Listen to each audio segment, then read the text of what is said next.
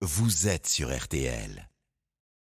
La Coupe du Monde de foot, l'équipe de France féminine affronte l'Australie. C'est demain à 9h à Brisbane. Match à suivre sur France 2. L'enjeu, c'est tout simplement un ticket pour les demi-finales que l'équipe de France n'a atteint qu'une seule fois dans son histoire.